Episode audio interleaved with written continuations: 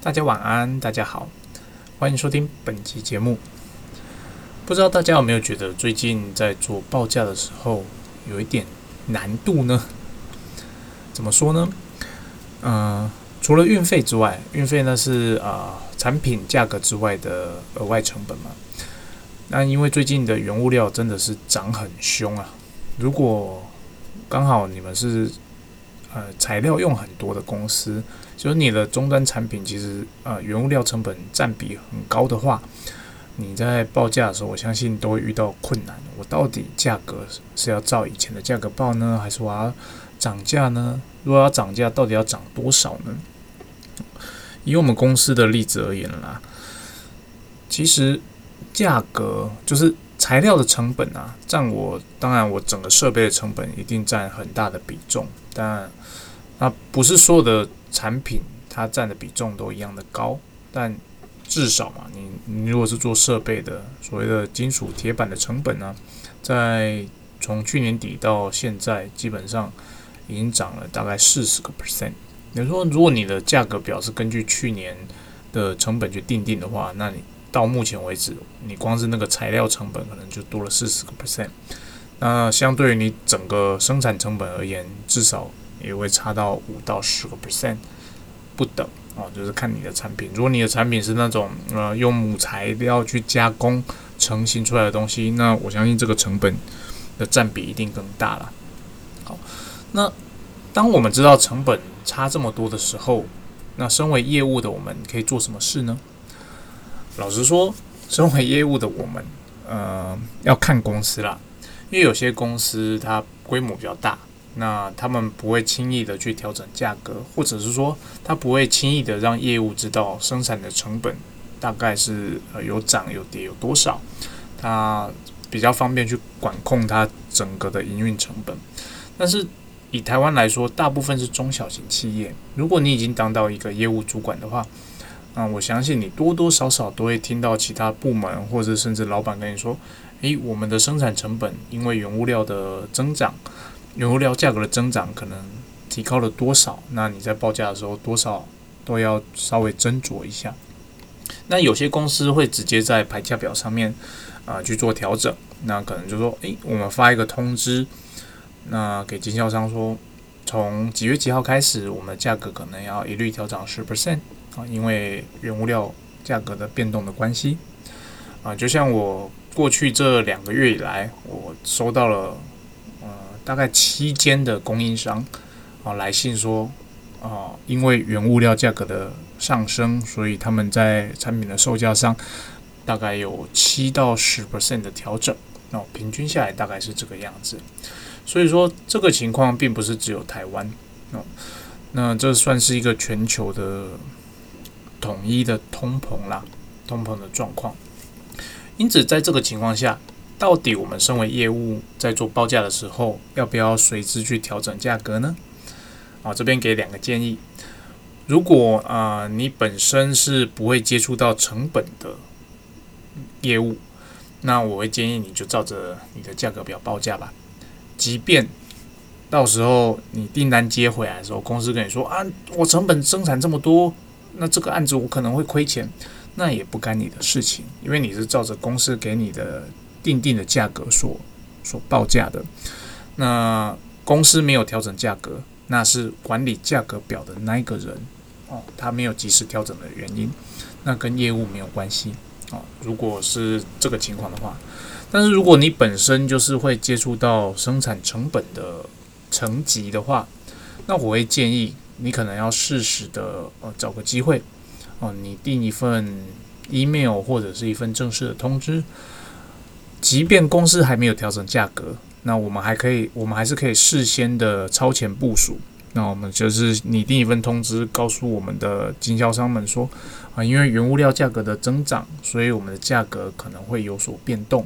那变动的幅度大概是五到十 percent 不等哦，这个百分比你们可以自己去抓。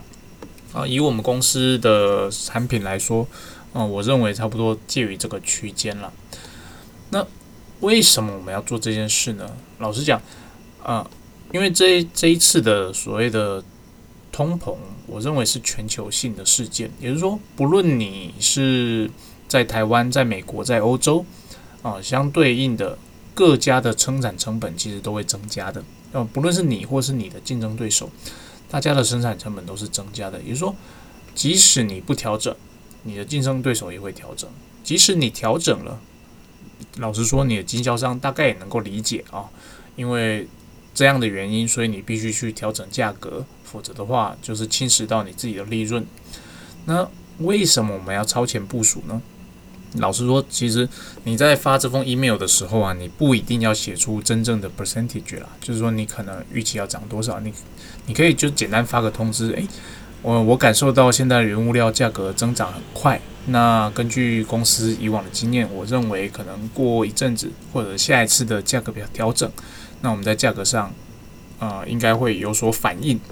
让经销商们有这样的。认知到就好了，到时候你他真我们真的反应的时候，他也比较能够接受，不会说到时候哇，我收到一个新的牌价表，那你的新牌价表跟旧价格可能差一差就差个十 percent，这种情况下，老实讲，大部分的人是无法接受。就像你今天啊买一只手机好了，啊表定价格是啊两万块，啊结果过一个礼拜啊它变成两万二，你一定会觉得很 shock 啊，喂，怎么才过一个礼拜就价格差这么多？哦，一样的情况，但是如果你，比方说你今天买去看一只手机，它表定价格是两万块，但是它预告你说，诶，我们这个价格可能在九月的时候会调整哦，那调整的幅度也许是十 percent、二十 percent 不等，那这时候你就会有心里有底。如果你当下决定不买啊，等到几个月后你去买，就会知道，诶，到时候的价格应该是两万二、两万三等等。哦，也就是说你先有一个预告给对方。那到时候你在做调整的时候会比较容易。那你有一个先预告给对方，还有另外一个好处，就是说我们是做 B to B 生意的嘛。那我们经销商报价给客人，那客人要做决定，其实也需要一点时间。那如果我们的经销商知道说，诶，他这个报价报出去之后，成交可能是两个月后，那或者是三个月后。那我们已经告知说，诶，我们价格可能会调整。那他在报价的时候，自然而然，他其实就可以稍微往上加一点，哦，加个五 percent 啊，加个六 percent，那至少不会说到时候他拿到订单哦，要下单给我们的时候，我们刚刚讲说，诶，不行诶，当时给你的价格已经不承认了，那你现在必须用新的价格，对他来讲，就是他的利润就会少掉很多啊。但如果他可以事先准备的话，这一块就不会发生了。你说？我会认为预告这件事是有好处的，当然预告这件事也是有坏处的。啊，坏处就是呃，不是每一个经销商都能够接受这件事情。那当然，他们理性上可以理解啊，因为原物料增长，所以它呃我们的价格上必须做调整。但是你也知道嘛，做生意啊，我们来。来源的这边的价格调整，就等于他那边的价格要调整啊。如果它的价格是没办法提升的呢？市场在它那个价格可能还没有办法及时反应，也就是说，诶，可能我台湾这边成本先调整了，但是比方说在澳洲那里，它还没有这样的情况，还不是像台湾这么严重。也就是说，我这边先反映了十 percent，但是当地制造商。或者是当地的经销商，他进口的产品是从举例来讲，从荷兰来的，他并没有同步的像我们一样调整十 percent，也就是说，变成，因你原本跟竞争对手也许在价格上是没有什么差异的，但是因为你先反映了，那就变成说，你的经销商势必要保持它原有利润的话，他也必须去在报价上多加的调整，那就变成，如果他的竞争对手没有调整呢？啊，我们的报价就会变得没有竞争力，因此这算是一一个两面刃，你要自己去判断哪些经销商适合去通知，或哪些经销商不适合去通知，甚至你可能要去了解一下啊，这样的情况是不是真的是全球性的，或者是说它只是区域性的价格通货膨胀哦，所以我们在做这份通知的时候，要考量的点还有这些哦啊，因为。你一旦通知下去了，那我相信做生意的人啊，他不会做亏本生意嘛，他一定是保持他原有的利润。假设他原本是销售你家的设备，那他抓二十 percent 的利润，他说我要保护呃，我要负责设备的安装，设备的教育训练，我要负责一年的保固，甚至两年的保固，这段时间的费用，我必须要二十 percent 的利润才可以 cover 过去。那你现在调整了，呃，价格，那就变成我原本的售价是没办法有二十 percent 利润的，那势必我就是必须要提高我这边的售价。但我提高我的售价，我的对手没有提高的情况下，相对的我就比较难做生意啊。因此，呃，这个事先通知这件事情啊，有好有坏啦，你还是要自己去判断啊，自己判断。再来，我再分享一个呃最近的一个溢价的事件，就是因为呃我们的生产成本提高了很多。那所以说，我们在经销商或者是客人在要求要折扣的时候，那某些案子他可能遇到竞争了，他要求要折扣的时候，我们能够给的额度就会比较的小心谨慎。假设来说啊，我们以往可能遇到一些特殊的竞争，我们会给十 percent 的折扣。那在目前的情况，我会建议哦，你就把这个以往你习惯性给的折扣，至少你给它减半。啊，因为你不知道这波原物料的上涨会到什么时候啊，因此你现在如果给了他十 percent 的折扣好了，要是这笔订单是两个月后才进来呢，或者啊，不要讲两个月后，我们通常报价期限是一个月嘛，一个月后才进来，那这个一个月的时间，如果你的进你的生产成本又提高了十 percent，那你怎么办？等于说，你原本该赚的钱是三十 percent 好了，你给了他十 percent，你只能二十 percent，你的生产成本又多了十 percent，你只剩下十 percent 的毛利。那十 percent 的毛利再扣掉你的一些营运成本，你可能的净利哦，原本假设有十 percent，那可能就变成零了。比如说，在这段时间我们要给折扣这件事情要比较谨慎一点啊。举例来讲，近期有一个荷兰的经销商，他说。诶，我要订购你们公司的 A 产品。那我看到你们以前有在订购的时候会有嗯十 percent 的折扣，如果我一次订购十台的话，那这一次能不能比照以前呢？那业务在问我的时候，我就思考了一下，说可能没办法。对，那原因我大概就像我前面说明的，我认为现在在成本的控管上。哦，公司是需要比较严格的，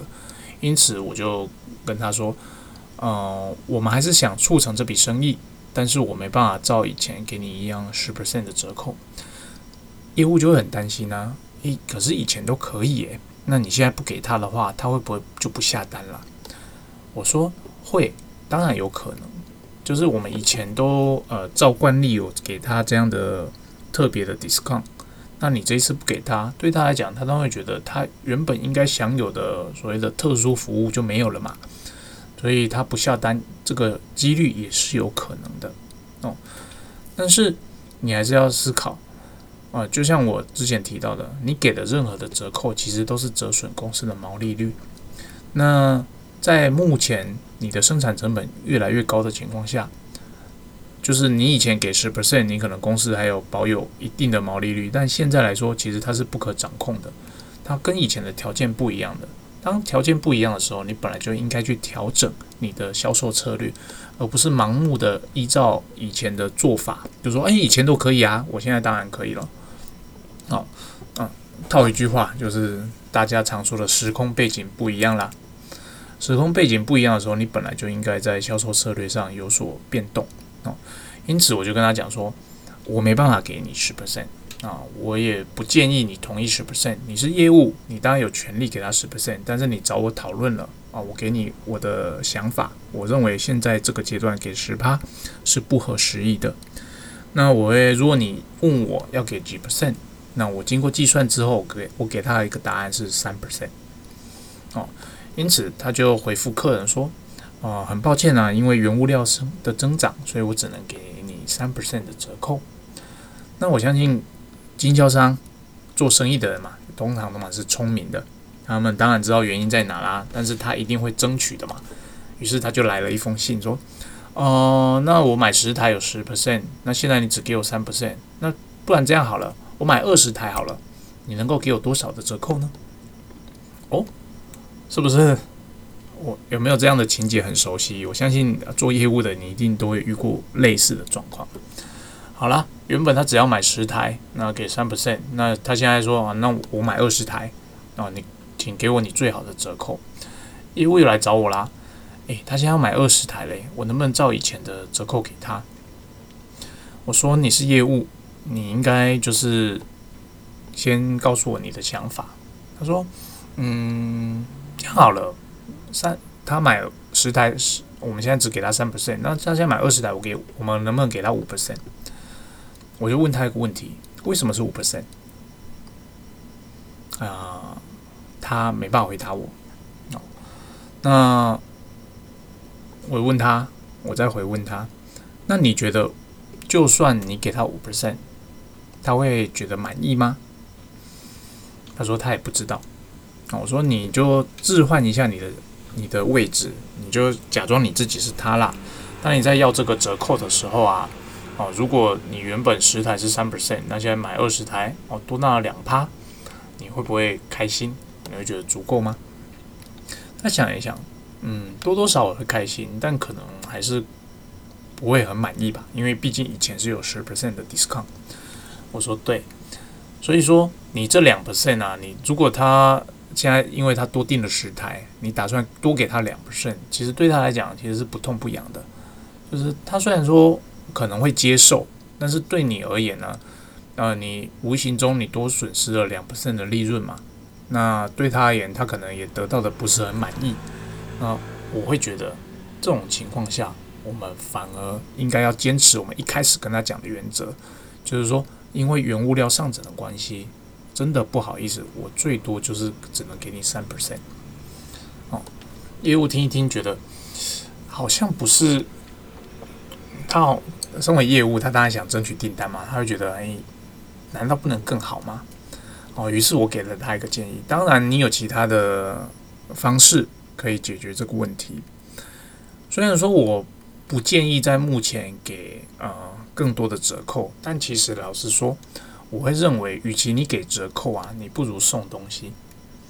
那送什么东西呢？就是说，他买的这样的设备，他有没有周边的产品？那以往他可能要花钱买周边产品啊，那你不如就是说，哈，我折扣上不动，或者甚至我折扣就不给你了。那我给你选啊，免费选择周边产品的机会。那免费选周边产品，那可能给的金额，他选一选，可能加一加，会是总金额的将近五 percent，甚至到十 percent。我会反而反而比较建议这样的方式，为什么呢？因为价格这个东西啊，你一旦杀下去，就像我刚才讲的，大家都习惯哦，他一次订多一点，他就会享有更多的折扣。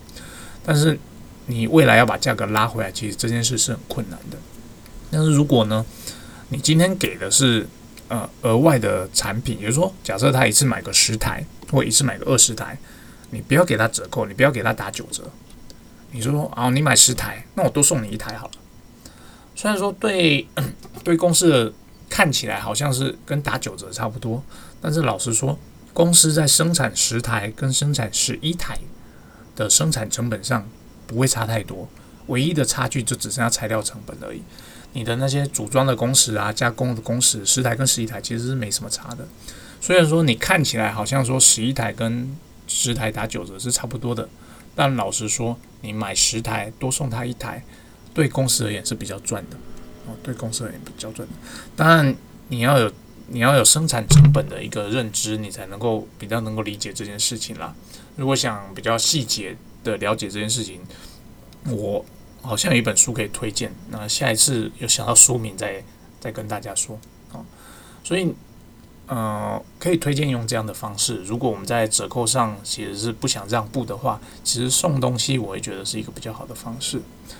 好，那业务就说，嗯，好，这样好像也是一个方式。于是我就请他列出说，啊，这个产品的周边有哪些？那你就把单价、品相跟单价一个一个列出来，然后让他选。啊，你就设定一个金额上限，哦，可能是他这个订单的总金额的五 percent 到八 percent 之间。你就说，哦，你可以选大概这样的金额，哦，如果你选择折扣的话，啊，很抱歉，我只能给你三 percent。但是如果你选择的是周边配备的话，哦，那可能你可以选到将近差不多八 percent 的折扣。其实这样子对对我们公司而言，我们无形的也是增加的销售的金额。那对经销商而言，他也是多购买了一些，